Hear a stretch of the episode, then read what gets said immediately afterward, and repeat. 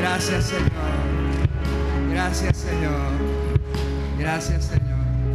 Levántame tu mano al cielo. Allá en la casa también, donde tú estás, levanta tus manos. Y de lo más profundo de su corazón, dígale al Señor, gracias. Gracias por permitirme hoy escuchar tu voz. Gracias por permitirme hoy oír tu palabra. Gracias Señor, porque cada mañana son nuevas tus misericordias. Y por esa misericordia entramos en tu casa para adorarte, para exaltarte, para darte todo el honor, para darte toda la alabanza. Gracias Señor. Estamos agradecidos contigo. Estamos agradecidos contigo.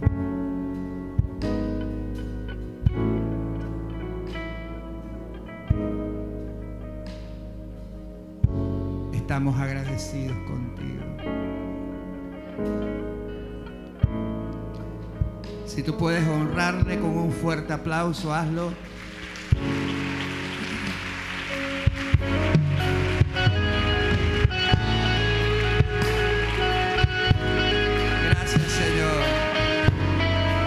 Saludar al hermano que tienes al lado.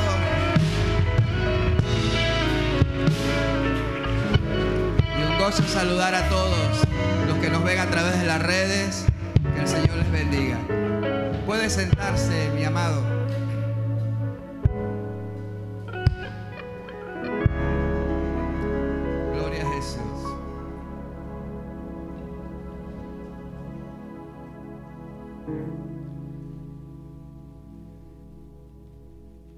Abra su Biblia en el salmo más largo que existe.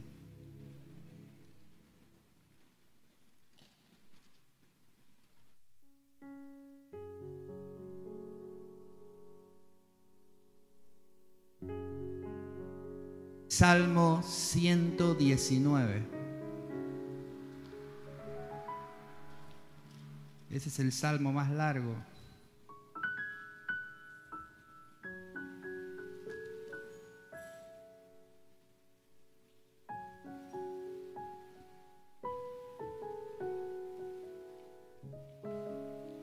Cuando lo tiene me dice un amén. Gracias.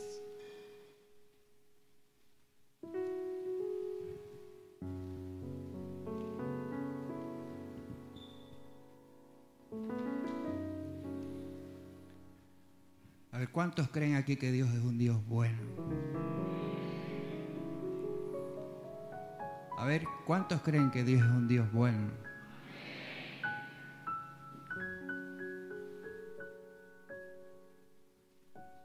En el Salmo 119,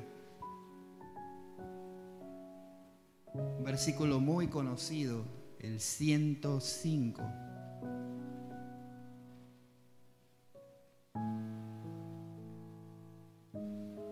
¿Lo tienes? Dice ahí, lámpara es a mis pies. ¿Qué cosa?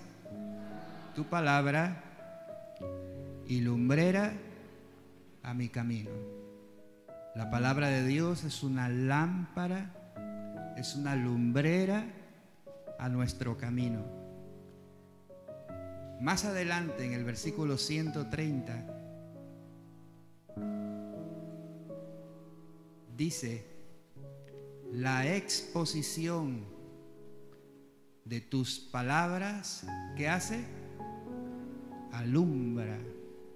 Así que la palabra de Dios es una lámpara y una lumbrera nuestro camino, pero cuando esa palabra es expuesta, cuando esa palabra es predicada, cuando esa palabra es enseñada, ella qué hace? Nos alumbra, nos alumbra. Y cuando nos alumbra, hace entender a los simples. Nos da entendimiento. En el versículo 133 dice, ordena. ¿Qué cosa? ¿Cuántos creen que nuestros pasos necesitan ser ordenados? Bien, ¿cómo se ordenan nuestros pasos? Dice, ordena mis pasos con tu palabra. ¿Ves? Con tu palabra. Y ninguna iniquidad, dígale eso al Señor, ninguna iniquidad se enseñoree de mí, ninguna de ellas. Ahora déjame, déjame unir los tres versículos que acabamos de leer. La palabra es una lámpara cuando ella es expuesta, nos alumbra. Y cuando eres alumbrado, te das cuenta cómo están tus pasos. Y ella te permite, puesto que estás siendo entendido, ordenar tus pasos. ¿Cuántos quieren ordenar sus pasos? Muy bien. Entre el versículo 130 y 133 que acabamos de leer, Mire qué revelación. Entre el versículo 130 y 133 está el versículo 131 y 132. ¿Qué le parece? ¿Lo vio? Pues mira lo que dice el 131. Dice, mi boca abrí y suspiré porque deseaba tus mandamientos, es decir, tu palabra, deseaba tu palabra. Y mira lo que dice el salmista aquí mírame, mírame y cuando me mires, ten misericordia de mí. Me encanta esto, dice, como acostumbras con los que aman tu nombre. ¿Dónde está la gente que le ama aquí? Dale un aplauso al Señor si tú le amas.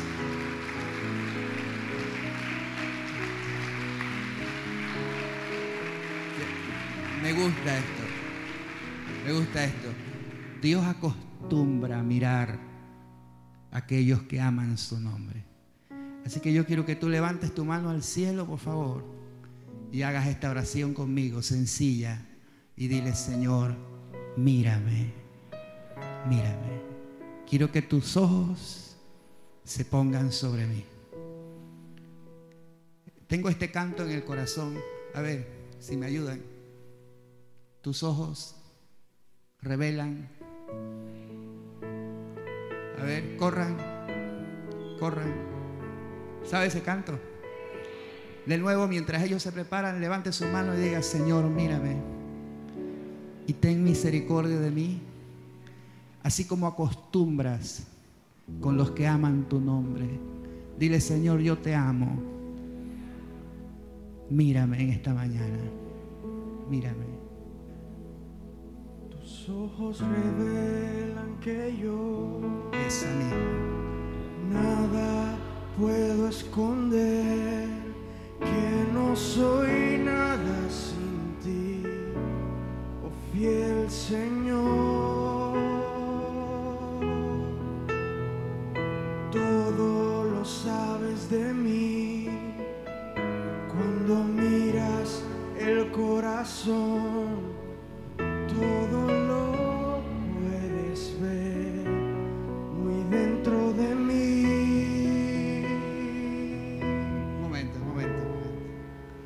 dice que cantemos con el entendimiento. Así que mira lo que estás cantando. La letra dice, tus ojos, ¿cómo dice? Revelan que yo nada puedo esconder. ¿Cuántos saben que nada podemos esconder? Así que quiero que lo cantes con todo tu corazón. Cierra tus ojos, levanta tus manos. Si quieres ponerte de pie, ponte de pie. Y quiero que adoremos al Señor diciéndole, Señor, quiero que me mires. Esa es nuestra oración en esta mañana. Mírame, como dijo el salmista.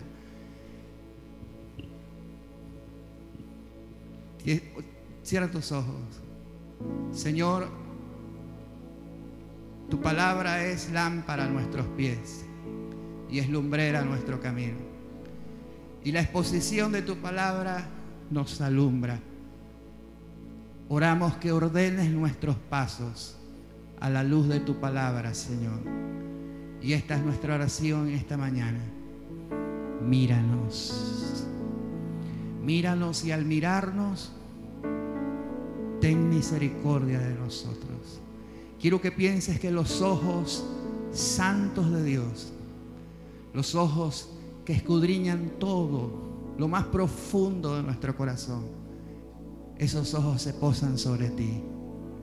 Y tú le dices al Señor, mírame. Y cuando me mires, ten misericordia de mí. Como acostumbras a hacer con aquellos que aman tu nombre. Por eso David dijo una vez, Señor, si tú miraras nuestros pecados, ¿quién estaría de pie? ¿Quién podría estar de pie? Por eso en ti hay perdón. Por eso en ti hay misericordia. Por eso si tú nos miraras sin compasión, sin misericordia, no podríamos estar de pie. Ahora sí, con todo el corazón canta. Tus ojos revelan que yo nada puedo esconder, que no soy nada sin ti, Así es. oh fiel Señor.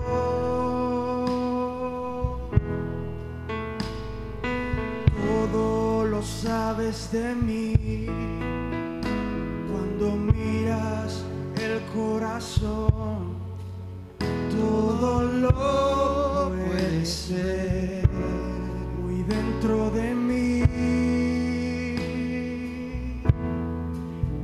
Mi vida a una sola verdad. Sí, Señor. Que cuando me mira, nada puedo ocultar. Sé que es tu fidelidad que lleva mi vida más allá de lo que pueda imaginar. Qué hermoso.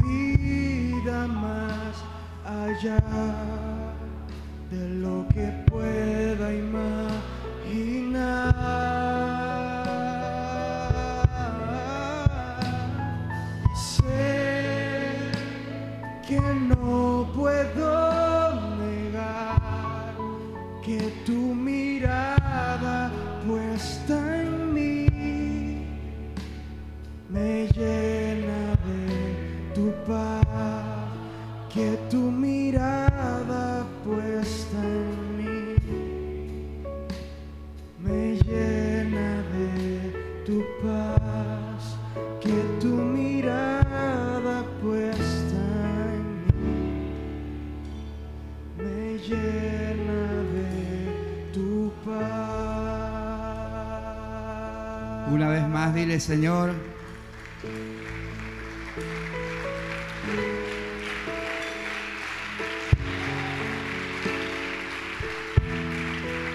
gracias, gracias Jesús.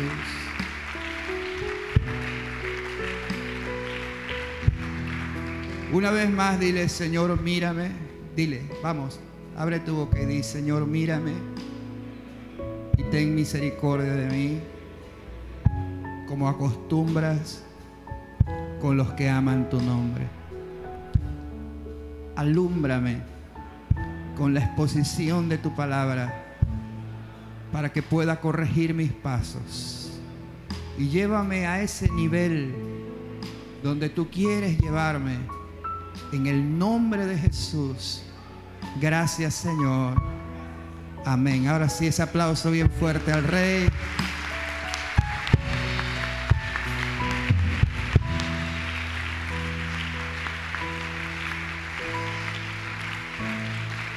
Hebreos, Hebreos capítulo 4.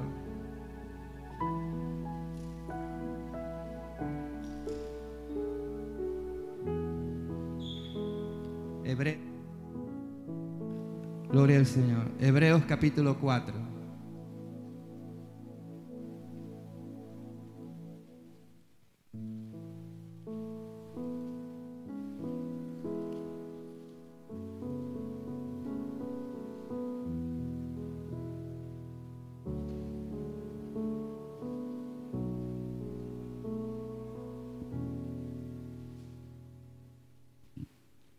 Cuando lo tienes dice un amén. Hebreos, capítulo 4, el versículo 12, dice, porque la palabra de Dios es una palabra viva y es eficaz. Y es más cortante que toda espada de dos filos. Y penetra hasta partir el alma y el espíritu, las coyunturas y los tuétanos. Y discierne, la palabra penetra tan profundo, a lo más profundo del ser humano, que ella discierne los pensamientos y las intenciones del corazón. Es decir, cuando eres expuesto ante la palabra de Dios, la palabra de Dios te alumbra y es capaz de discernir los pensamientos y escucha esto, hasta las intenciones del corazón.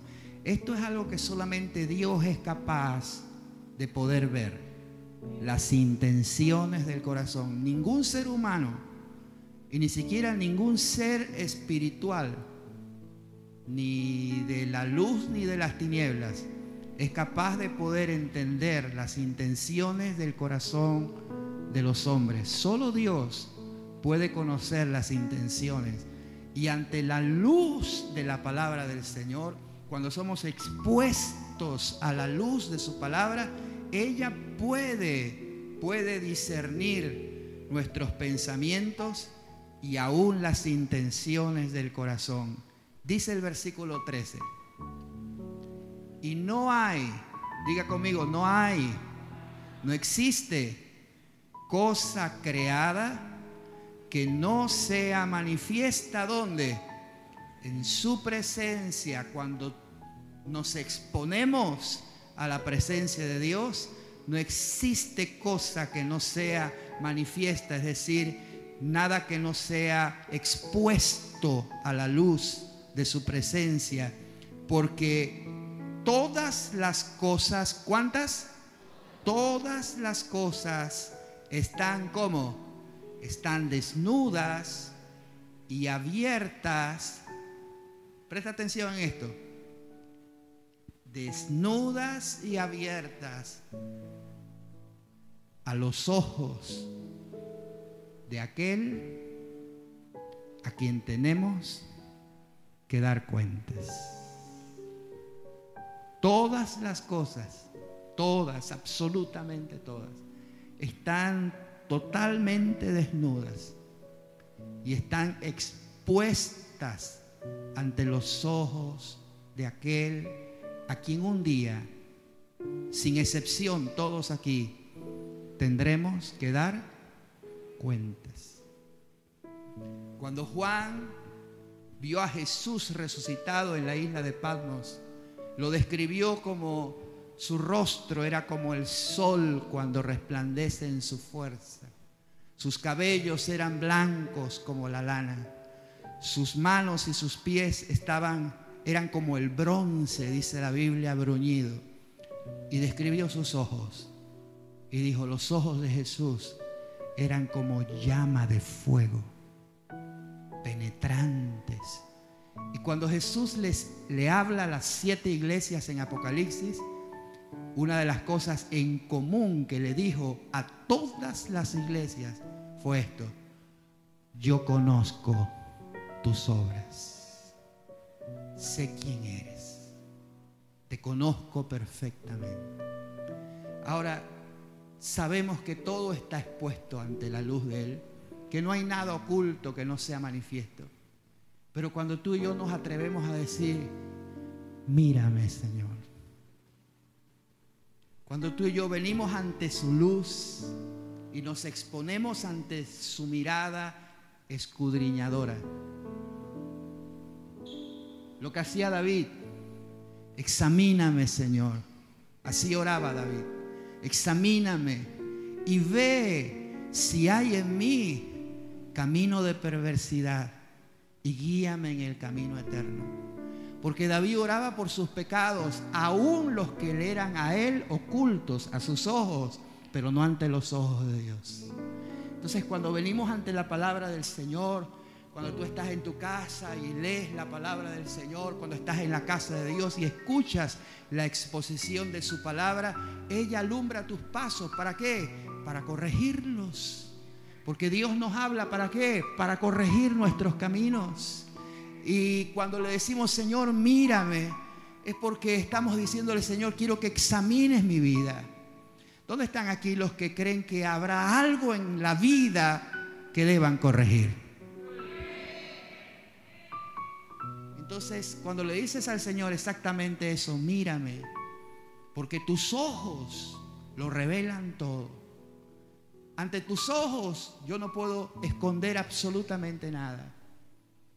Entonces, bajo esa palabra, quiero que vayas conmigo al Evangelio de Marcos. Y quiero que veas a alguien que se acercó a Jesús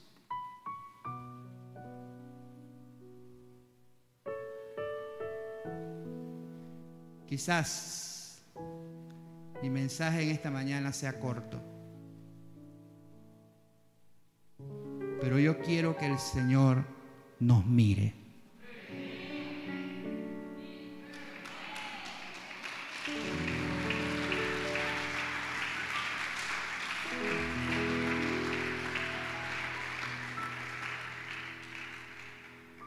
En el Evangelio de Marcos,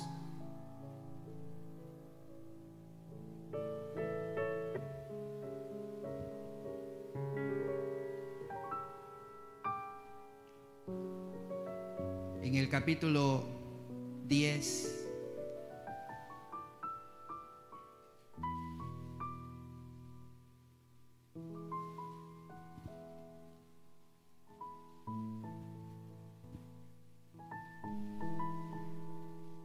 Yo creo que cuando Él nos mira, lo conoce todo. Nuestras debilidades, nuestros errores, nuestros temores nuestras dudas, nuestras angustias, los pensamientos que nos pueden perturbar. Lo sabe absolutamente todo. Pero mi oración como el salmista es, Señor, mírame. Y que ante la luz de tu mirada, ante la luz que lo escudriña y lo sabe todo, mis pasos puedan ser corregidos. En el versículo 17 del capítulo 10 del Evangelio de Marcos, algunas Biblias tienen un título ahí y uno de los títulos que utilizan es este, el joven, ¿qué? Rico. Bien, este es un título que se ha dado, pero en realidad este no era un joven. Él menciona su juventud pero era rico. Y lo interesante es que dice que cuando salió Jesús para seguir su camino, este hombre vino qué? Corriendo. Hincó la rodilla delante de Jesús y le preguntó, Maestro bueno, ¿qué haré para heredar la vida eterna? Este pasaje está en dos evangelios más. en Lucas y en Mateo. Y en Lucas se nos dice que este hombre era principal. Esa expresión significa que era un líder religioso. Quiero que veas esto. Él no era cualquier persona, era un líder religioso, un hombre con una posición y con un buen testimonio. Y este hombre vino corriendo, llama la atención su prisa, corriendo, se inclinó ante Jesús y hizo la pregunta más importante que un ser humano puede hacer. ¿Qué tengo que hacer para heredar la vida eterna? Y en realidad la palabra hacer ahí es lo que está en el corazón de todos los hombres y máxime cuando son religiosos. ¿Qué hay que hacer? ¿Cuáles son los requisitos que me harán a mí entrar en la vida eterna? En otra ocasión le preguntaron lo mismo a Jesús. ¿Qué tenemos que hacer para poner en práctica las obras de Dios? Y la respuesta de Jesús fue esta. Esta es la obra de Dios, que vosotros creáis. En otras palabras, lo que tienen que hacer es creer. Esto es lo que deben hacer. ¿Quieren poner en práctica las obras de Dios? Pues esta es la obra de Dios, que ustedes crean. Porque el que cree tendrá vida eterna. Y de hecho, cuando le hicieron la misma pregunta a Pablo y a Silas cuando estaban encarcelados en Filipos, el carcelero les hizo la pregunta, ¿qué tengo que hacer para ser salvo? La respuesta de los apóstoles fue esta, cree en el Señor Jesucristo y serás salvo tú y tu casa. Y esta es una de las promesas más extraordinarias de toda la Biblia. El plan de Dios es que tú tengas salvación con toda tu familia, con toda tu casa. ¿Cuántos le dan un aplauso al Señor? Dios quiere que tu casa, que tu familia sea salva y lo que debes hacer es creer, creer. Ahora, este hombre, con todo su corte religioso, que por cierto se le llama joven o se le pone el título de joven rico, porque él expresa que desde su juventud ha guardado todos los mandamientos.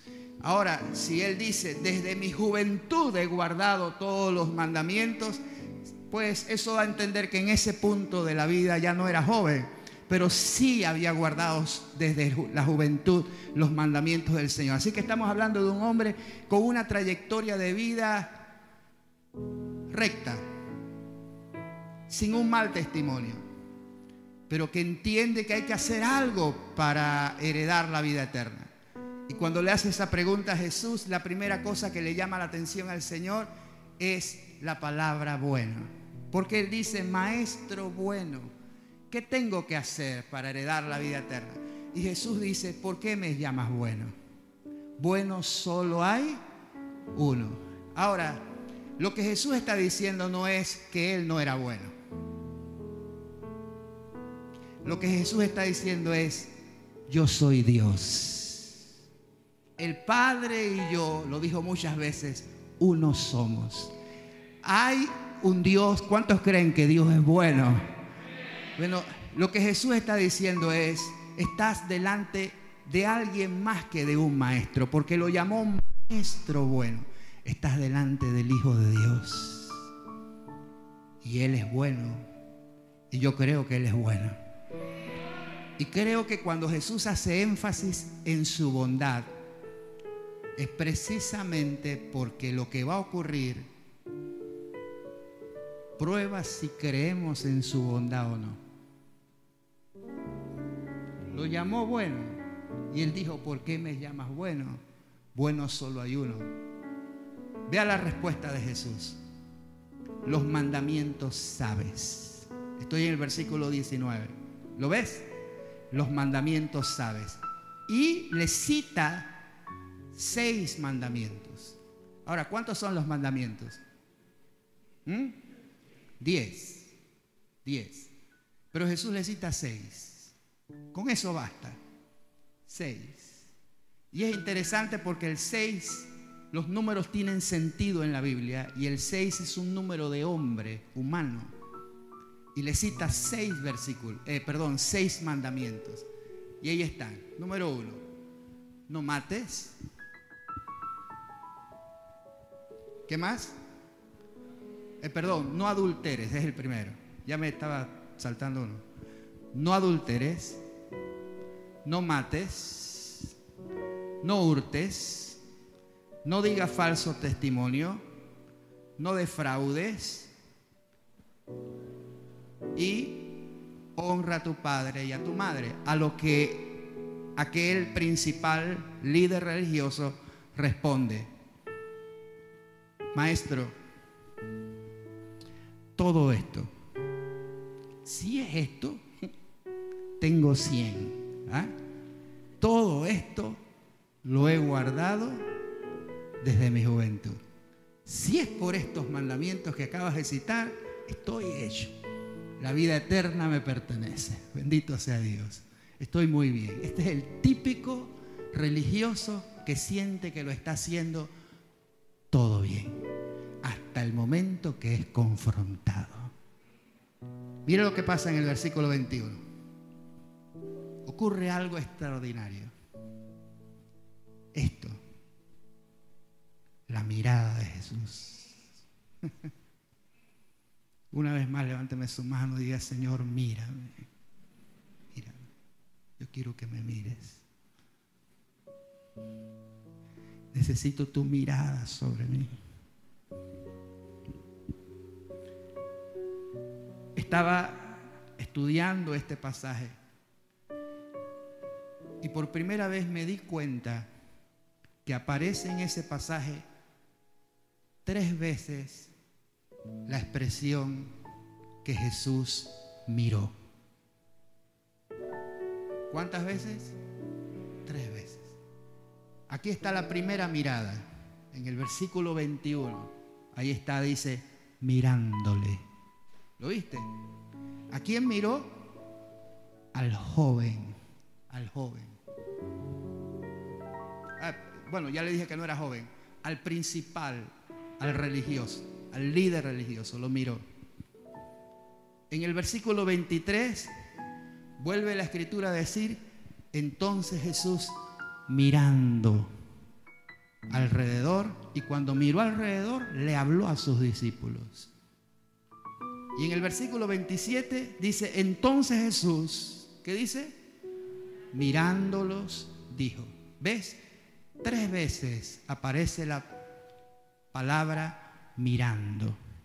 Y por eso hoy yo quiero hablarte de esas tres miradas de Jesús.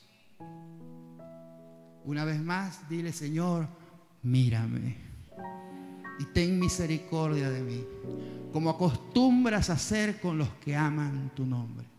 Aquí está la primera mirada, la mirada de Jesús sobre aquel principal. Y dice la escritura ahí que cuando miró Jesús aquel principal, ¿qué dice la Biblia ahí? ¿Qué dice? A ver, ¿qué dice?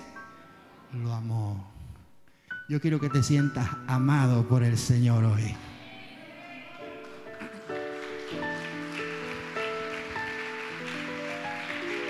Yo no sé si usted agradece eso, pero debería darle un aplauso más grande al Señor.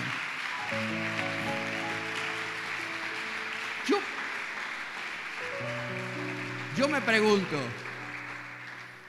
yo me pregunto, hágase la pregunta, ¿habrá algo en su vida que si se expone a la luz pública te avergonzaría?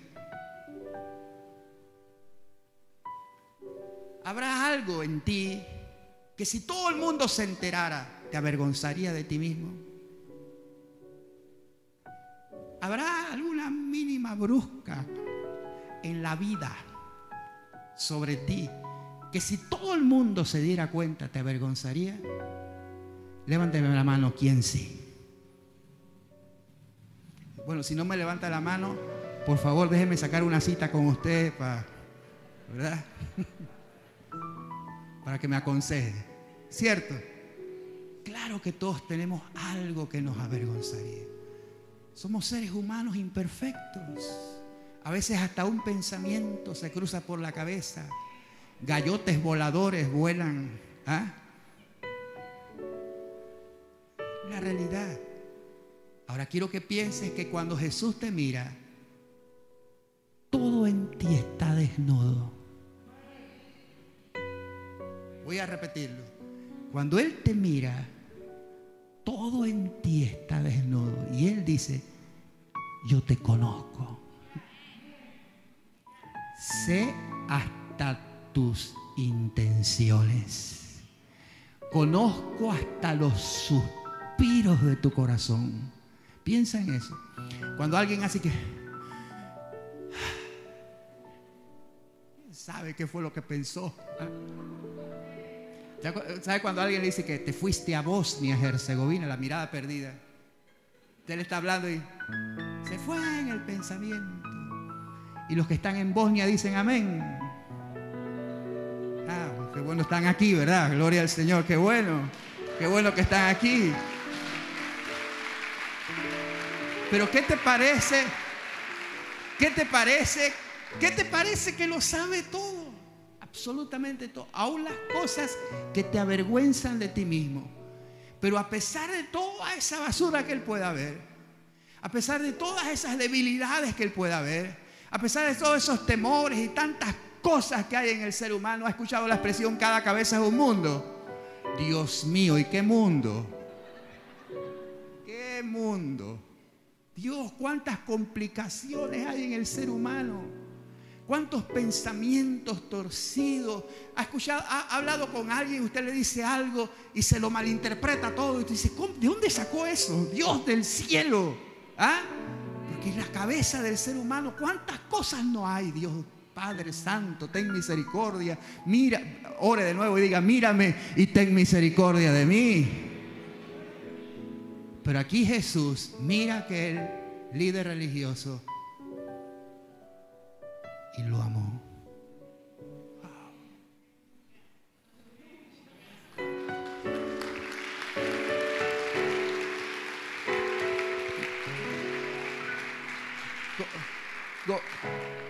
¿Cómo hago para decirte, poder mirar a los ojos a todos ahorita y poder decirle, Él te ama?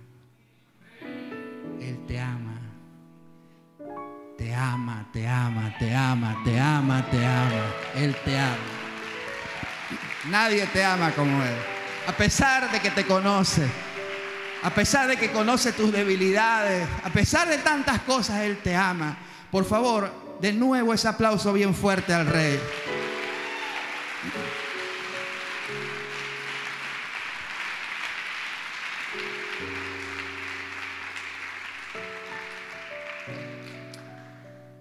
Y ante esa mirada de amor, porque Él nunca deja de amarte, nunca deja de amarte, ¿me escuchaste?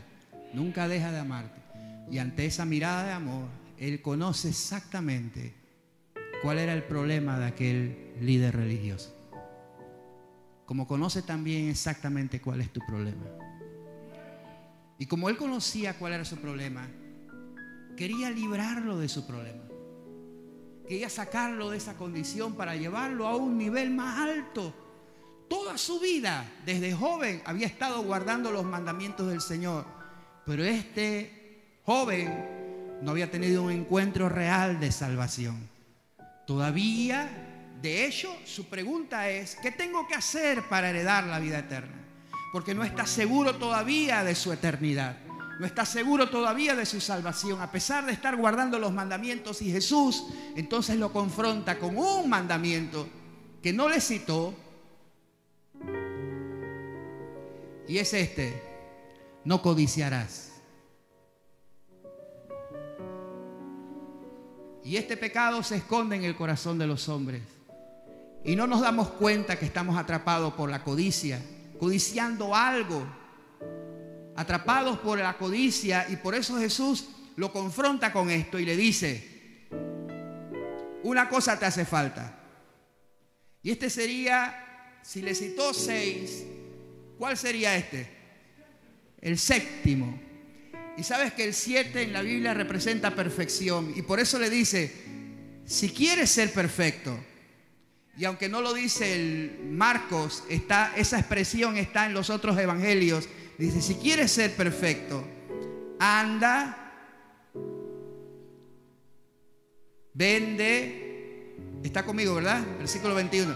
Anda, vende todo lo que tienes, dalo a los pobres y tendrás tesoro en el cielo. Y después que vayas y vendas todo, es decir, te despojes de absolutamente todo, entonces ven, sígueme y escucha esto, tomando tu cruz. Porque si quieres seguirme, para poder seguirme, tienes necesariamente que tomar tu cruz. ¿Dónde están todos los seguidores aquí de Cristo? Debes saber que no se puede seguir a Jesús si no tomamos nuestra cruz. Y este es un versículo que quiero que anotes, quiero que lo anotes. Lucas capítulo 9. Vamos a buscarlo, pero quiero que lo anotes. Lucas capítulo 9. Evangelio de Lucas. Es el evangelio que sigue después de Marcos. Lucas capítulo 9.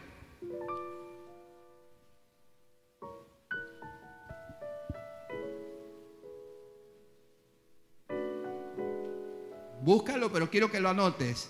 Lucas capítulo 9, versículo 23.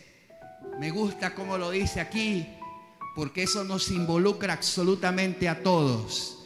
Lo que Jesús le dijo a este líder religioso, en realidad nos los dice a todos. Y por eso dice el versículo 23, Lucas 9:23. Lucas 9:23 dice, y le decía a quienes a ver, ¿a quién se lo decía? Así que esta palabra para quién es?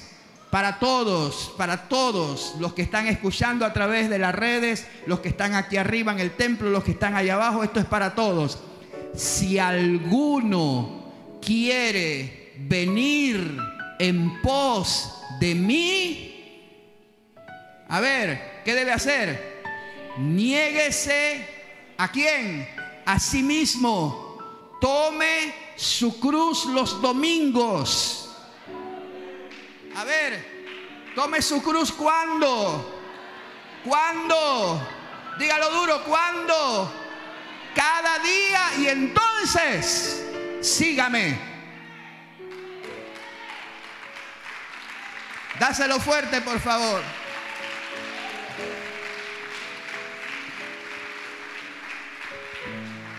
Cruz significa muerte. Cruz significa sufrimiento. Cruz significa negación. Él fue a la cruz por nosotros. Y lo que lo llevó a la cruz fue su amor por nosotros. Él se entregó a sí mismo. Él dijo una vez, a mí la vida nadie me la quita. Yo mismo la pongo. Tengo poder para ponerla tengo poder para volverla a, tomar. Este mandamiento recibido de mi Padre. Él fue a la cruz por amor a nosotros y por amor se negó a sí mismo. Por amor dejó inclusive el cielo. Por amor lo dejó absolutamente todo y se hizo siervo y obediente hasta la muerte y muerte de cruz. Y el que tomó su cruz por nosotros y lo hizo por amor, nos está invitando a tomar nuestra cruz y por amor seguirlo a Él. Y eso representa negarnos a nosotros mismos, renunciar a cualquier cosa por amor a su nombre. Y esta es la confrontación que le hizo aquel joven. ¿Qué era el problema de él? ¿Cuál era su problema? Tenía un amor. Escúchame, tenía un amor la Biblia dice de esto que la raíz de todos los males, de todos, piénsalo, la raíz de todos los males es el amor al dinero. Y el amor a las cosas materiales era tan fuerte en el corazón de este líder religioso que cuando Jesús lo confronta con ese amor, lo que le estaba diciendo es, Quiero saber si me amas más a mí de lo que amas lo que tienes. Quiero saber si tu amor por lo que tienes es mayor que el amor por mí. Y quiero que la mirada de Jesús me confronte a mí con la clase de amor que yo tengo para Cristo. Es lo que le dijo a la primera iglesia. Tengo contra ti que has dejado tu primer amor algo en el amor usurpó el trono del Señor en la iglesia de Éfeso. ¿Cuánto amamos al Señor? Porque lo terrible aquí, y, no puedo, en realidad, cada vez que pienso en este pasaje, me da dolor, me da tristeza, pero es la misma realidad que ocurre en mucha gente. Quiero que sepas que Dios te ama. Nadie te ama como Él. No existe un amor más grande que el amor de Cristo por ti. Nadie tiene mayor amor que este, que alguien ponga su vida por otro. Y Él puso su vida por nosotros, aunque no lo merecíamos. Y a pesar de vernos y conocernos, Él nos ama. Dáselo bien fuerte, Él nos ama. Pero cuando confrontó a este líder y cuando le dijo, quiero que renuncies a todo, quiero que renuncies a cualquier amor, y no te olvides que quien te está hablando es bueno y que jamás te pediría algo para tu mal. No te olvides de eso. No te olvides que si Él te pide algo, Él sigue siendo bueno. Pregúntale a Abraham cuando le dijo, entrégame a tu hijo, tu único, a quien tú amas. Porque quiero saber si lo amas a Él más de lo que me amas a mí. Y a Abraham no se le ocurrió pensar que Dios era malo y que de maldad le estaba pidiendo a su hijo. Dios siempre sigue siendo bueno. Y si te pide algo, te lo pide para tu bien. Y te voy a decir algo, él lo que te pide, te lo está pidiendo para llevarte a un nivel superior, para llevarte a aguas que tú no conoces, para llevarte a un nivel que tú no has experimentado. Quiere sacarte de la religiosidad para llevarte a una relación íntima con Él. Alguien alabe su nombre. Pero Él sabe que te ata. Él conoce que te tiene atado. Él sabe qué es lo que está en tu corazón, que mantiene un amor tan grande que no te puedes desligar de eso. Y Jesús dice, entrégalo, suéltalo, dámelo, confía en mí. Y lo terrible aquí es que cuando Jesús le dice eso a este muchacho, a este hombre, a este líder religioso, dice el versículo 22, él, escucha esto, afligido por la palabra de Jesús Wow. Lo que Jesús le estaba hablando lo afligió. Y afligido por la palabra, tomó una decisión. Y por cierto, la decisión, la peor decisión que alguien pueda tomar en la vida, decidió alejarse de Jesús. Decidió alejarse y dice la escritura, se fue. Pero por supuesto, quiero que sepa que cualquier persona que tome tal decisión, el resultado será el mismo, se irá triste. Porque el único que puede darle felicidad a tu alma, gozo verdadero, es el Señor Jesucristo. Y no hay nada en este mundo que pueda satisfacer el alma más que Cristo en el corazón a su nombre. Alabe su nombre, exáltale. Pégale esa batería. Alaba su nombre. No hay oro, no hay plata, no hay cuenta bancaria, no hay casa, no hay carro, no hay hombre, no hay mujer que te pueda hacer feliz como lo puede hacer el Señor Jesucristo. Solo Él puede satisfacer el corazón y el alma de los hombres. No hay pan que satisfaga como Él. No hay agua que satisfaga como Él. Mujer, cualquiera que beba de este pozo volverá a tener sed. Pero el agua que yo te daré será en ti una fuente de agua que salte para vida eterna. A su nombre, a su nombre. Y cuando la mujer entendió eso, soltó ese cántaro. ¿Qué cántaro tienes que soltar tú? ¿Qué es lo que tienes que dejar para que te entregues al amor del Señor totalmente? Alguien alabe a Dios, por favor. Aleluya. Aleluya. Aleluya. No te alejes del amor de Dios. Te estoy diciendo que no te alejes del amor de Dios. Él te ama, nunca dejará de amarte. Él te ama, pero Él quiere que tú puedas disfrutar de ese amor. Que no te pierdas en cosas vanas. A ti te podría dejar el mundo entero, pero el Señor nunca te dejará. A ti te podría dar la espalda el mundo entero, pero su amor, el amor de Él es fiel y es verdadero. Y Él sabe satisfacer el corazón de los hombres. Alguien levante su mano y diga, Señor, mírame. Mírame y ve mi amor por ti. Si hay algo en mí que está usurpando tu amor, quiero que sepas que eso se llama idolatría. Y por eso la Biblia dice que la avaricia es idolatría. Y por tanto todo lo que se levante por encima de Dios se convierte en un ídolo. Y hay que romperlo. Hay que deshacerse de eso. Porque tu primer amor se llama Cristo.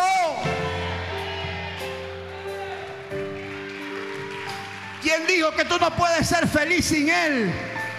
¿Quién dijo que tú no puedes ser feliz sin ella?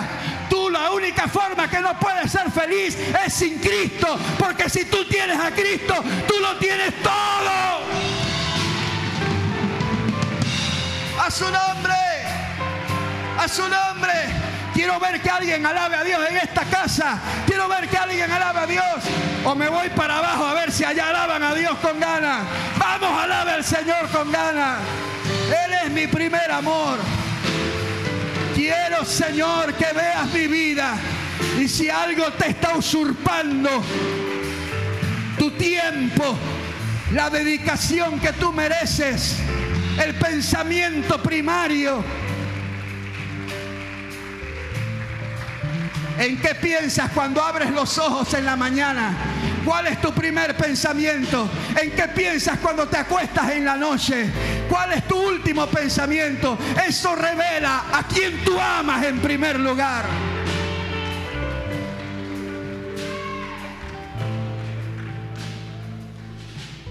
¿Qué tienes que dejar?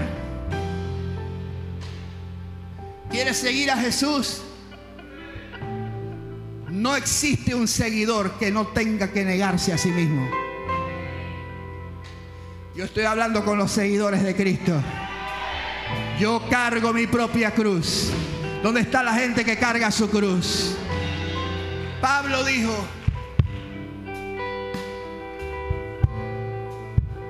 si en algo he de gloriarme, me gloriaré en la cruz del Señor Jesucristo en el cual el mundo me es crucificado y yo al mundo. Y dijo, por ahí andan muchos, de los cuales os dije muchas veces y aún se los digo llorando, que son enemigos de la cruz de Cristo, cuya gloria es su propia vergüenza, que solo piensan en lo terrenal.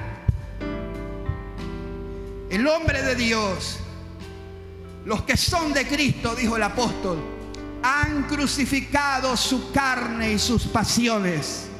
La gente que es de Cristo sabe que debe seguir a Jesús cada día negándose a sí mismo eso significa renunciar a nuestras propias pasiones, a nuestros propios deseos, a lo que dicta la carne. No es que corremos detrás de los pensamientos o de lo, que la carne quiere satisfacerse. No, todos los días renunciamos a ella. Todos los días, dijo Pablo, yo golpeo no al aire, golpeo mi propio cuerpo y lo pongo en servidumbre por seguir a Cristo. Eso hace un seguidor del Señor. Nada puede usurpar el amor que le tengo a Cristo. Y si por amor a Cristo debo dejar cualquier cosa, dejaría cualquier cosa por ese amor.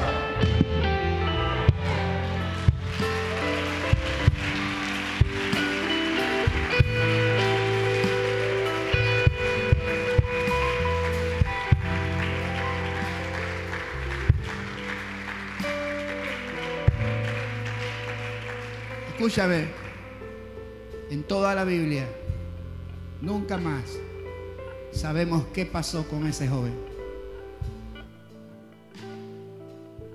¿Qué pasó con ese líder religioso? ¿Cómo terminó su vida? Pero no necesito ser un profeta para decirle que no le fue bien. Porque se alejó de la mirada, la mejor mirada, la mirada de amor, la mirada más genuina, la mirada más pura, la mirada más verdadera, la mirada de los ojos de Jesús, una mirada de amor.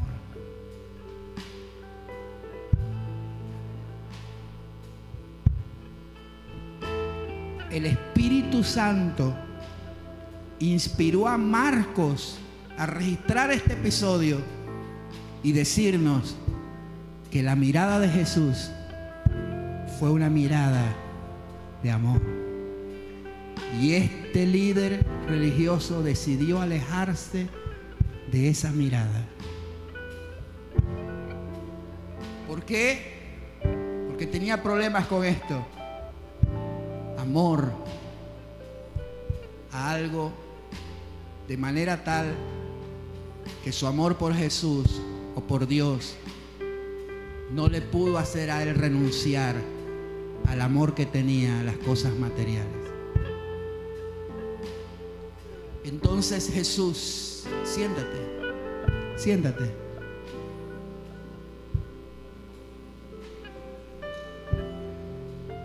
Cuando aquel líder se fue, entonces Jesús miró alrededor y ahí está su segunda mirada.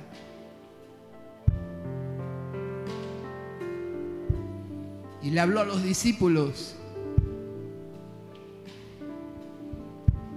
y dijo, cuán difícilmente entrará en el reino de Dios los que tienen riquezas. Los discípulos, ¿qué pasó? Se asombraron, se asombraron de sus palabras. Pero Jesús respondiendo volvió a decir, hijos, me encanta esto, porque con mucho amor yo, yo puedo, puedo percibir el corazón del Señor cargado de amor. Había mirado aquel líder con amor, estaba hablando con mucho amor y con mucha pasión y dijo, hijos, ¿dónde están los hijos aquí? Hijos, aclaró y dijo, cuán difícil es entrar en el reino de Dios a los que confían en las riquezas. Así que aquí hay otro problema. No solamente se trata de el amor que le tengas a algo más que a Jesús, sino la confianza que le puedas tener a algo más que al Señor. Y este no solamente amaba sus riquezas, sino que confiaba en ellas. La seguridad de este personaje estaba puesta en sus riquezas. Se sentía seguro porque tenía riquezas. Y cuando Jesús le dijo, suéltalas, era como decir, me estás pidiendo que suelte mis salvavidas. Pero yo te voy a decir una cosa. Cuando el Señor te pida que sueltes algo, suéltalo, porque Él nunca te dejará perecer, jamás te dejará perecer, será para tu bien. Si te dice suéltalo, suéltalo. No tengas temor, confía, confía. Y debo decirle algo, debo decirle algo. ¿Alguien va a recibir esto? Dije que alguien va a recibir esto. Levántame tu mano, apaña esto. Tu seguridad no es tu trabajo. Tu seguridad no es la empresa donde laboras. Tu seguridad ni siquiera son tus habilidades. Tu seguridad es que hay un Dios en los cielos que vela por ti. Y que si una puerta se cierra, te abrirá otra puerta y te suplirá. Y si tienes que decirle a los cuervos que te traigan de comer, Él le dará la orden a los cuervos. Pero nunca desamparará a los que confían en Él. Joven fui y envejecido y no he visto justo desamparado, ni su descendencia que mendigue pan. ¿Dónde está la gente que confía en el Señor? Se pueden caer los gobiernos, se pueden caer las empresas, se puede caer absolutamente todo, pero el reino de los cielos permanece para siempre y los que confían en Él no serán avergonzados. A su nombre, ¿dónde está tu seguridad? a que yo me siento seguro porque tengo, tengo un colchón. ¿Sabe de los colchones, no? Tengo un colchón económico, me siento seguro que si caigo, caigo en el colchón. Aunque te quedes en el sprint, si caes en las manos de Dios, estarás seguro.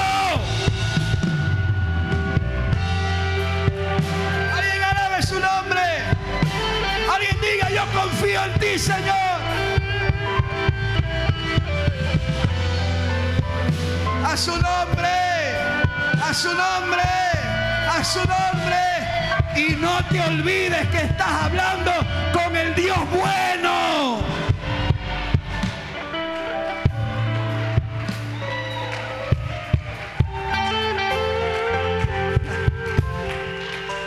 Yo creo, yo creo, a ver, ¿qué decimos cuando el pastor dice, Dios es bueno? tal si Él se te acerca y te dice, ¿lo crees?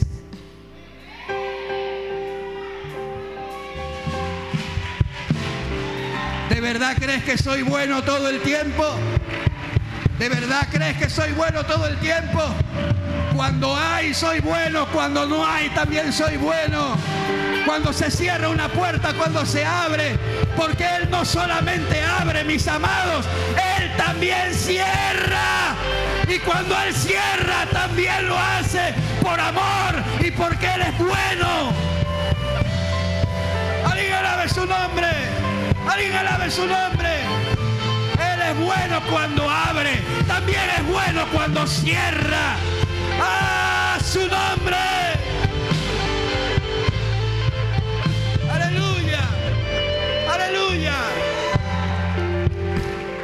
En mí.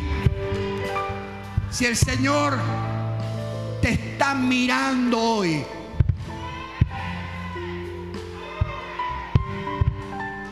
te pregunta, ¿me amas?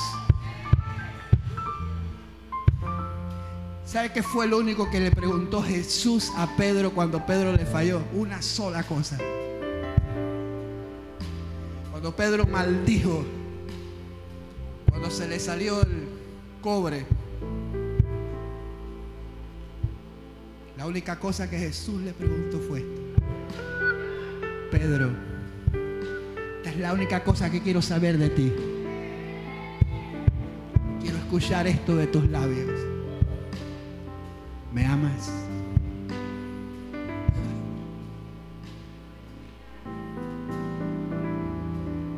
Tú lo sabes, Señor. ¿Ves que lo sabes? Sí, Pedro, pero lo quiero escuchar de tu boca.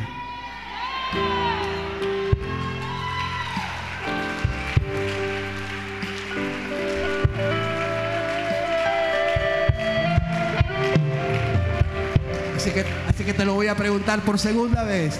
¿Me amas? Tú lo sabes, Señor. Tú sabes que te amo. Sí, Pedro, pero quiero escucharte. Porque yo te escuché maldecir tres veces. Quiero escuchar que me digas que me amas tres veces.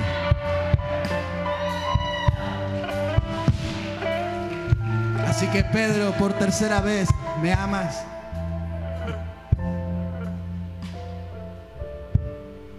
Entristecido Pedro dijo, Señor, tú lo sabes todo. Tú sabes. Tú sabes que yo te amo.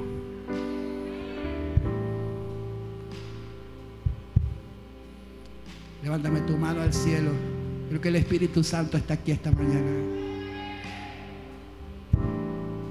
Los ojos del Señor están sobre ti. Y su pregunta al mirarte es, ¿me amas? ¿Confías en mí? ¿Confías en mí? ¿Está tu fe puesta en mí?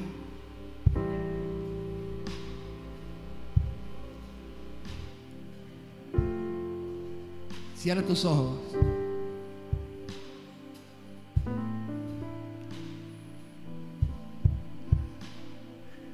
¿Es tu amor capaz de renunciar a cualquier cosa por mí?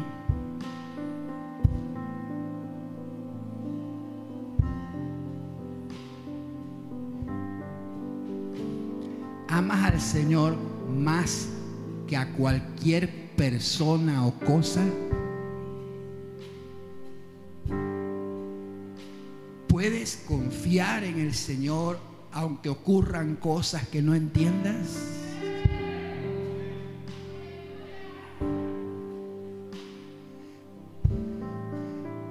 Si te movieran el piso, si te sacaran de tu zona de confort, ¿aún así confiarías?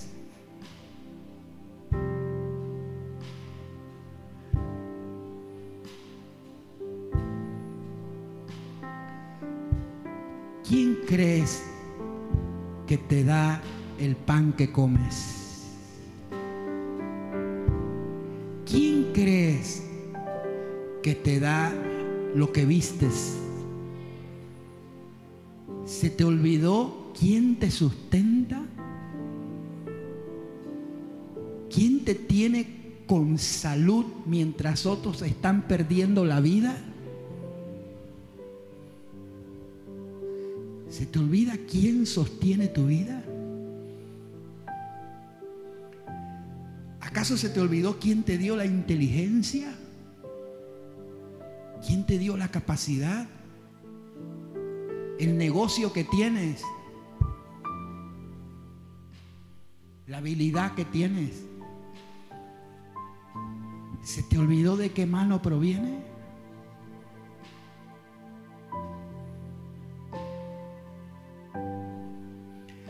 ¿Acaso si yo te pediría que renuncies a eso, te lo pido porque soy malo?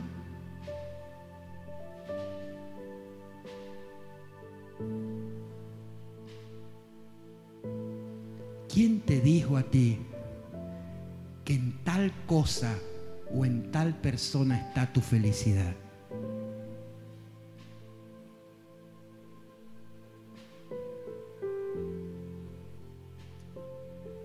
Pregunta el Señor. ¿Estás dispuesto a renunciar inclusive a ti mismo y negarte a ti mismo para tomar tu cruz y seguirme? Solo me siguen los que se niegan a sí mismos, toman su cruz cada día, cada día. Y cada día te voy a explicar por qué. Porque hoy hay algo a que morir mañana habrá otra cosa. Mañana te enfrentarás quizás a una tentación a la cual tendrás que decir no. Y en ese momento estarás tomando tu cruz por amor a Él. Basta cada día su propio mal. Mañana habrá que confiar igual que se confía hoy. Yo no sé qué pase mañana, pero yo sigo confiando igual que hoy. No sé qué virus aparezca mañana, pero sigo confiando igual que hoy. No sé si mañana, la, la, próxima semana cierren, habrá otro cierre y la gente dice, ya no aguantamos otro cierre porque se va a ir todo al traste. Se va a ir todo al traste, pero no los hijos de Dios.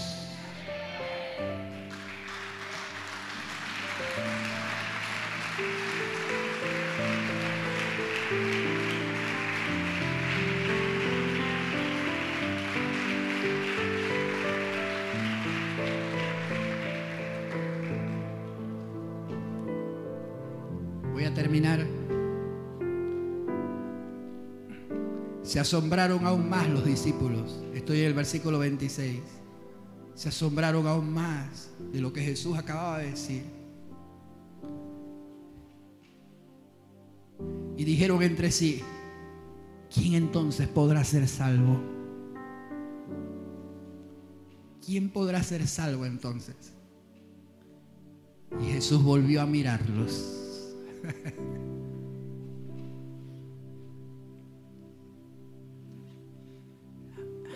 Jamás quites esa mirada.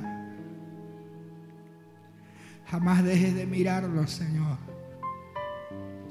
Porque si tú dejas de mirarnos, nos extraviaríamos. Nos perderíamos en nuestros propios pensamientos. Seríamos como ovejas sin pastor, Señor. Cada mirada de esa estaba llena de amor, de compasión, de paciencia, de ternura, de fidelidad. Entonces lo volvió a mirar y les dijo, para los hombres es imposible, pero para Dios no, porque todas las cosas son posibles para Dios. Grábate eso en tu corazón, amado mío. Lo que es imposible para los hombres, para Dios es posible. Y si tú estás delante de una imposibilidad, algo que tú dices, esto no tiene remedio, no tiene solución, y alguien te dijera a ti, ya esto no tiene solución, acuérdate de estas palabras, las palabras de los ojos de amor sobre tu vida que te dice, aunque para los hombres sea imposible, para Dios todas las cosas son posibles. Todo, todo es posible para Dios. Entonces, Pedro comenzó a decir, Nosotros, Señor, hemos dejado todo y te hemos seguido. ¿Ves? Nosotros, nosotros lo hemos dejado todo y te hemos seguido. Nosotros hemos puesto en ti nuestro amor. Hemos puesto nuestra confianza en ti. Y nosotros ponemos en ti toda nuestra esperanza de vida eterna. Lo hemos dejado todo por ti, Señor. Entonces Jesús respondió, de cierto, de cierto os digo, estas son las palabras de alguien bueno, de alguien que sabe que si tú sueltas lo que te ata, te irá bien. Él dijo, de cierto, de cierto os digo, que no hay ninguno, ninguno es ninguno, ninguno que haya dejado casa, hermanos, hermanas, padre, madre, mujer, hijos o tierras, por causa de mí y del Evangelio, que no reciba cien veces más en este tiempo. Wow.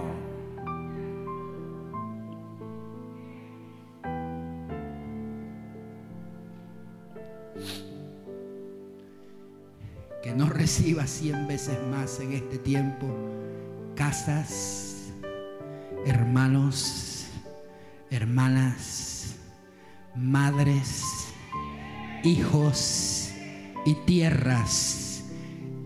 Y sorpréndete, todo en plural.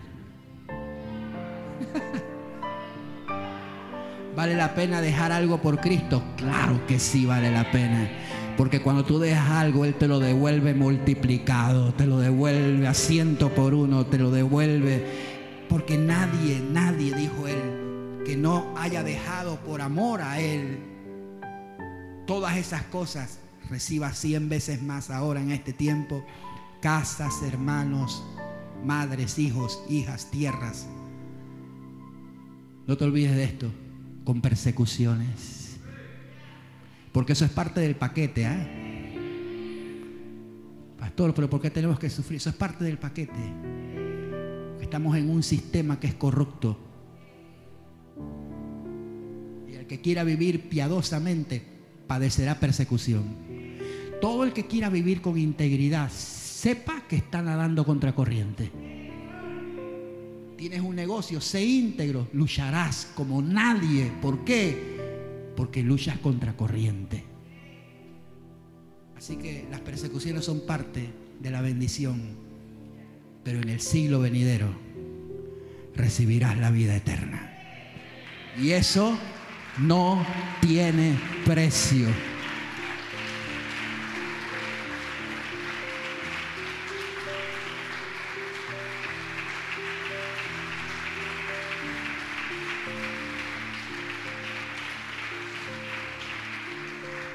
¿Qué recibirá en, el siglo venidero? La vida eterna. ¿Recuerda cuál fue la, la pregunta del rico? ¿Qué tengo que hacer para heredar? ¿Qué? La vida eterna. Si realmente te interesa la eternidad, despójate de lo temporal. Voy a repetir eso. Si realmente te interesa lo eterno, despójate de lo temporal. Y ojo que el Señor terminó diciendo estas palabras, con esto voy a terminar yo también. Es más, ponte de pie.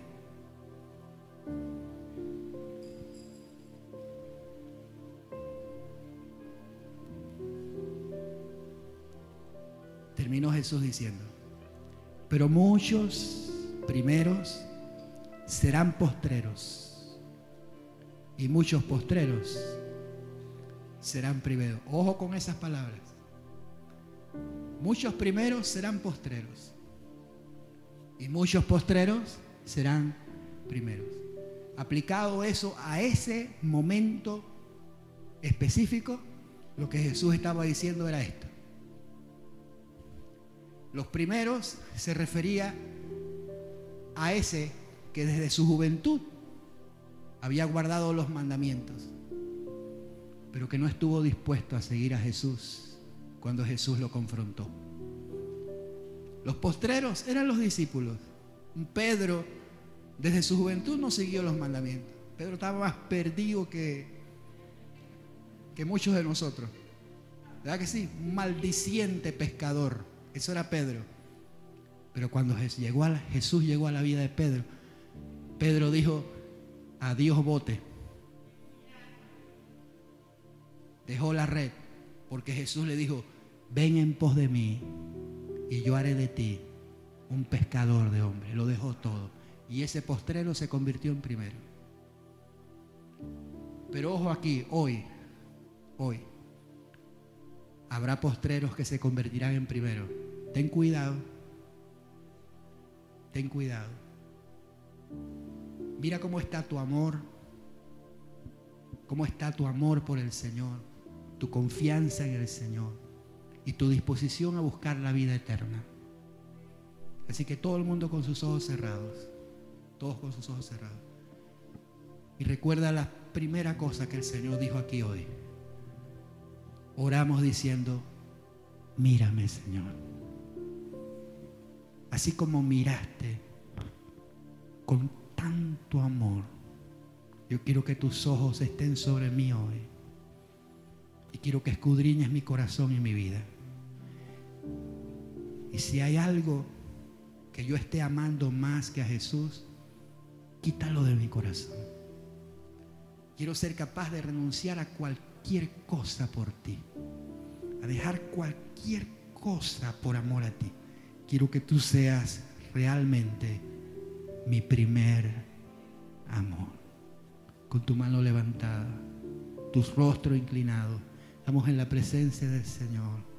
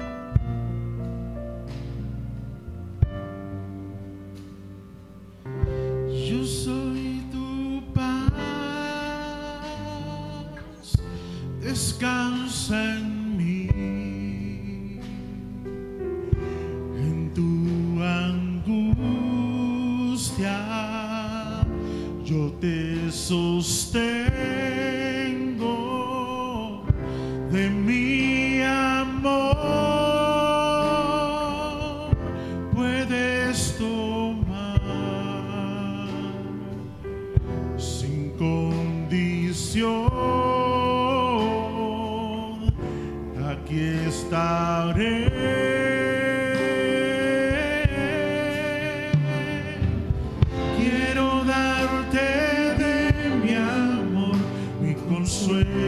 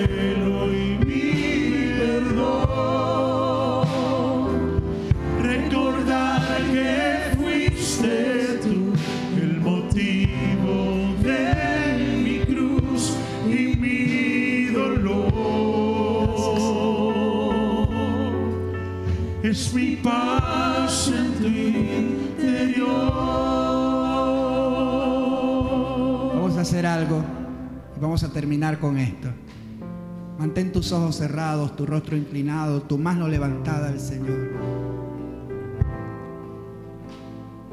Por alguna razón, el Espíritu Santo permitió que esto quedara escrito.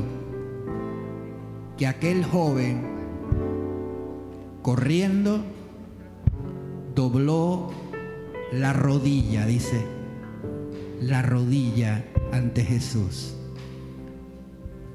No dice las rodillas, porque tenemos dos. Él dobló una rodilla. Y por alguna razón el Espíritu Santo dejó que eso se escribiera. Venía corriendo, sí, deprisa, pero dobló una rodilla ante Jesús.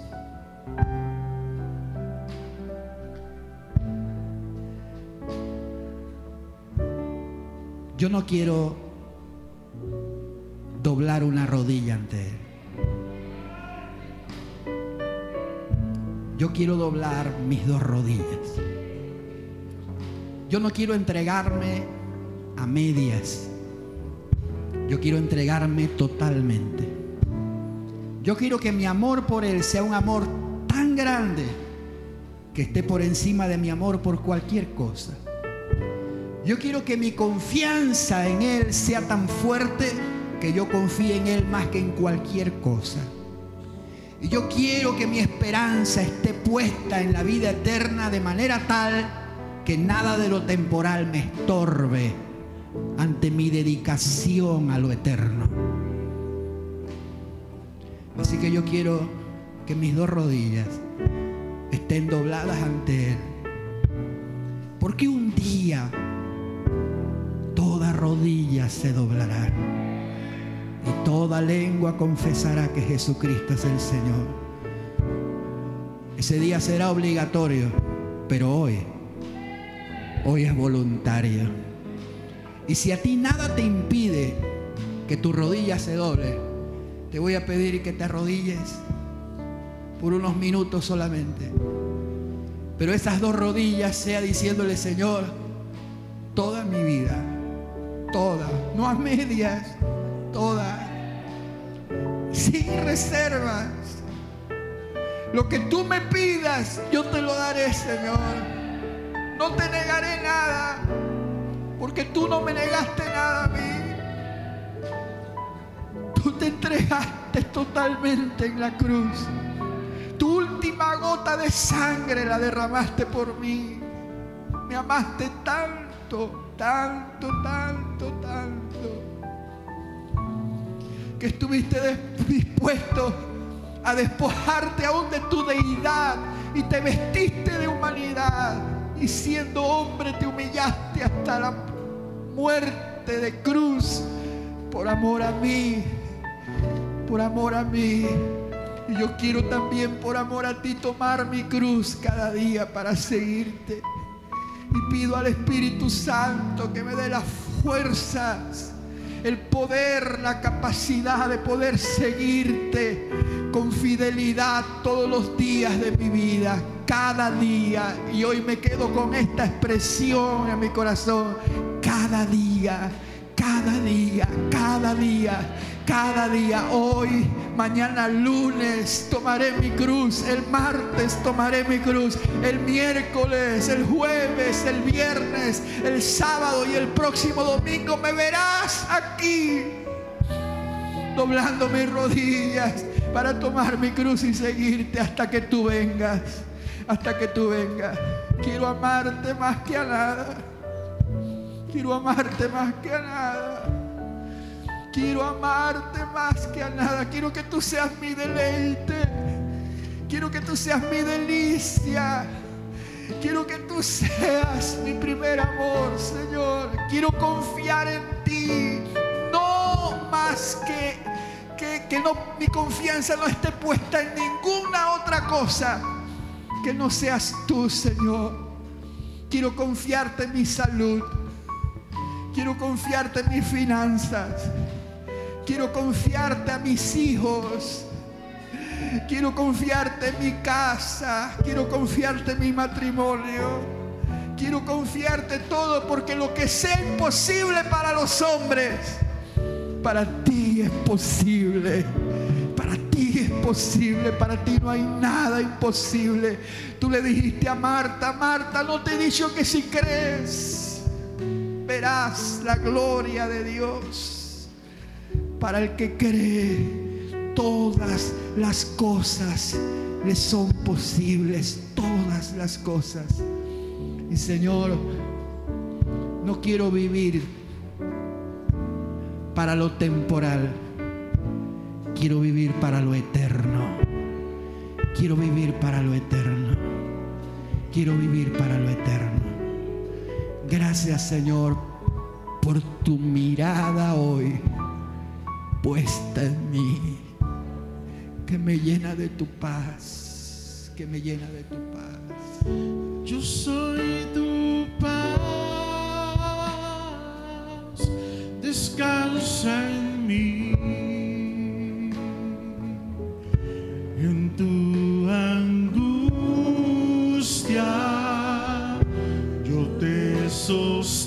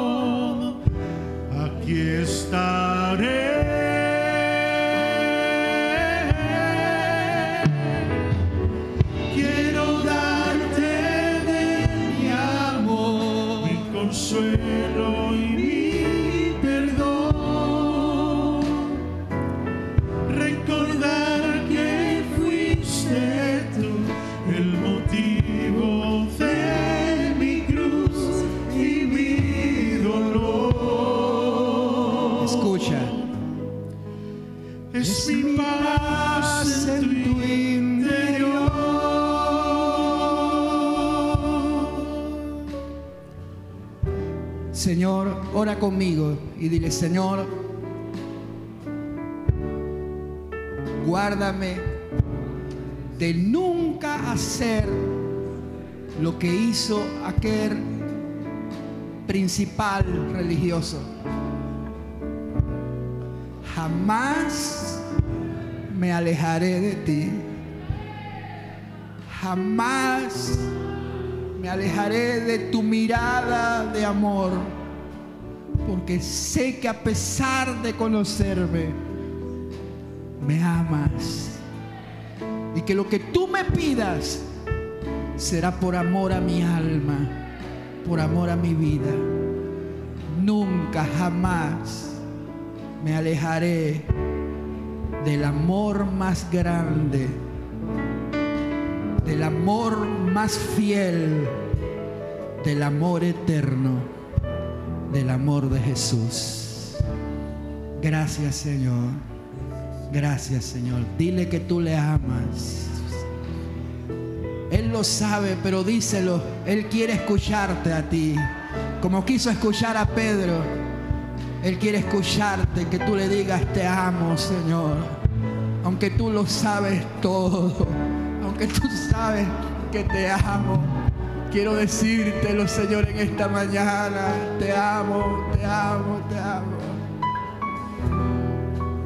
Te amo, Señor, te amo. Te amo, Jesús, te amo.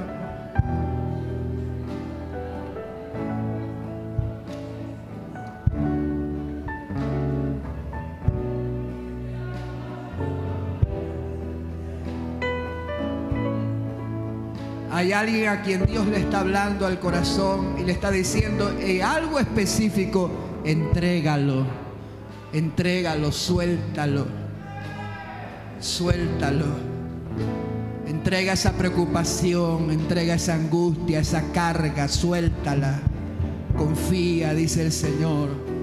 Confía, yo no te dejaré, no te desampararé. Lo que es imposible para el hombre, para mí es posible, dice el Señor. Suelta lo que te está cargando, lo que te está preocupando. Suéltalo, renuncia a eso. Hay alguien que debe renunciar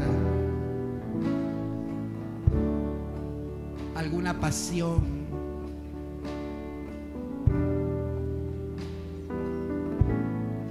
Tu corazón le pertenece al Señor. Tu adoración es el Señor. Tu confianza es el Señor. Tu seguridad es el Señor.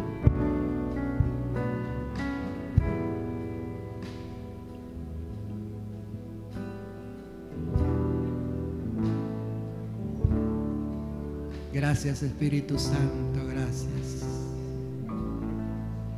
Entrega a tus hijos. Entrégalos.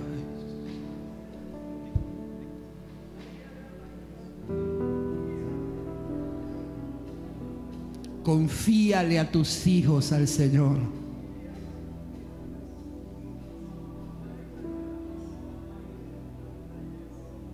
Entrégale tu hogar, tu matrimonio.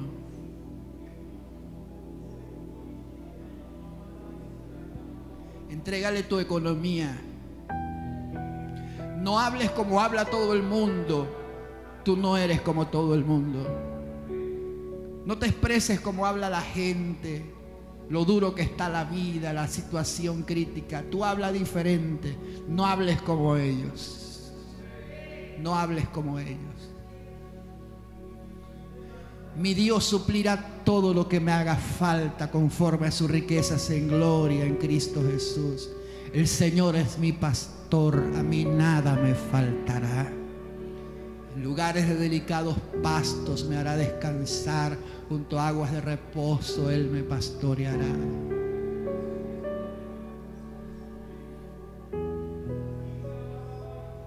Confíale tu salud al Señor.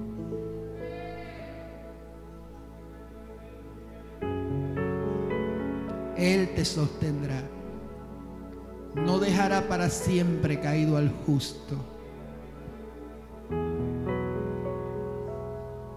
Muchas son las aflicciones del justo, pero de todas ellas nos librará el Señor.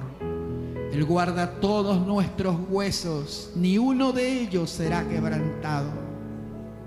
Matará al malo la maldad, los que aborrecen al justo serán condenados, pero el Señor redime el alma de sus siervos y no serán condenados los que en Él confían.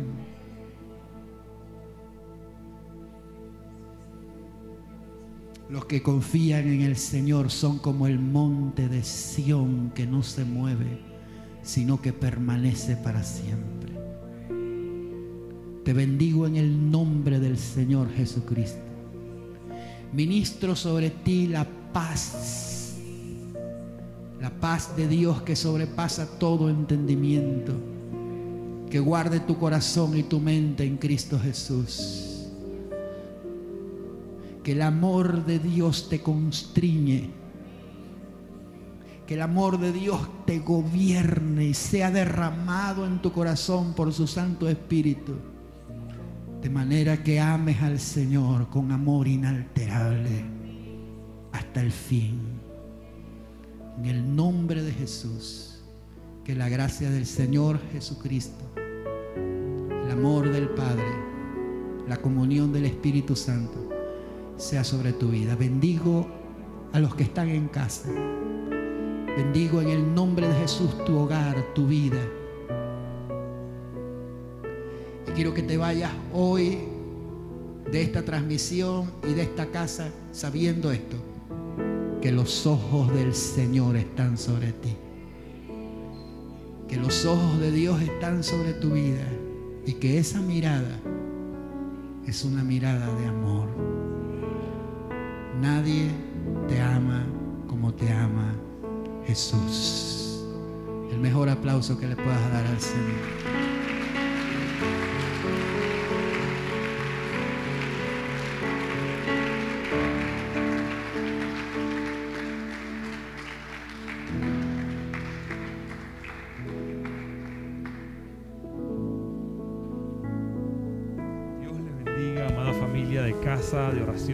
Todas las naciones. Esta palabra que hemos recibido creo que ha sido atesorada en nuestro corazón y sabemos que Dios está haciendo cosas maravillosas. Hoy nos vamos con la convicción de que nuestra confianza está puesta en nuestro Señor Jesucristo y de que sus ojos están sobre nosotros. Y esto no termina aquí, hermano. El otro domingo hay una palabra también para usted, una palabra puntual para su vida, para su corazón, para su familia. Aquí en pantalla le vamos a dejar los números de teléfono para que usted pueda contactarse y apartar un puesto. Hay un lugar para usted en casa de oración para todas las naciones, pero los cupos son limitados, así que le invitamos a que desde ya, acabándose el curso, el culto, usted pueda apartar un puesto y venir el próximo domingo. No solamente eso, sino que los miércoles tenemos una enseñanza pero poderosísima. Estamos con una serie de Apocalipsis y usted no va a querer perderse todo lo que el Señor está haciendo. Así que también el miércoles le invitamos y si eres joven, los viernes. También tenemos culto de jóvenes los viernes aquí en Casa Oración, pero queremos hacer la salvedad de que este viernes no vamos a tener culto, ya que tenemos algunas cosas preparadas y el viernes de más arriba vamos a tener para todos los jóvenes el inicio de la serie de identificados. Hemos estado esperando esto por mucho tiempo y ahora se va a dar. Otra cosa que queremos mencionarle, querida familia, es que si usted no ha podido venir a dejar sus diezmos y las ofrendas, le vamos a dejar también el número de cuenta para que usted pueda acercarse a un banco o de manera digital pueda traer la ofrenda a la casa del Señor. Así que, dicho esto,